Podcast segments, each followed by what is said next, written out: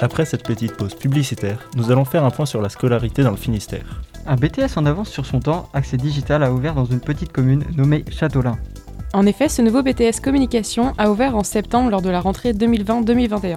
De plus, l'équipe pédagogique a fait appel à plusieurs professionnels externes à la cité scolaire. Avec l'ouverture de cette section, les étudiants ont toutes les cartes en main afin de réussir leur formation.